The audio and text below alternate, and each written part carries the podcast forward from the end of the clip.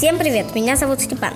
Сегодня поговорим о том, как подружиться. Вот я, например, часто стесняюсь подойти к незнакомому человеку и начать с ним общаться. Как же с этим справиться? Давайте узнаем вместе. Где искать друзей? В школе, на кружках и секциях, на прогулке или в компьютерной игре. На самом деле друга можно найти где угодно. И неважно, старше или младше она вас. Главное, чтобы вы подходили друг к другу по характеру и увлечениям. Для начала нужно улыбнуться и поздороваться с человеком. Простого «Привет, как дела?» достаточно для начала.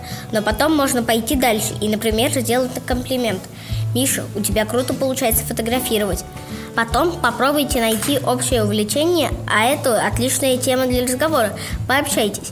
Ну и, наконец, попросите у него номер телефона. Так у вас появится новый друг. Только не советую быть слишком навязчивым. Как бы сильно не было ваше желание найти себе друга, помните, умение дружить с другим не приходит сразу. Дружба – это про уступки. Иногда придется сделать что-то в ущерб своими желаниями, потому что все люди разные. Всем удачи и надежных друзей! С вами был Степан.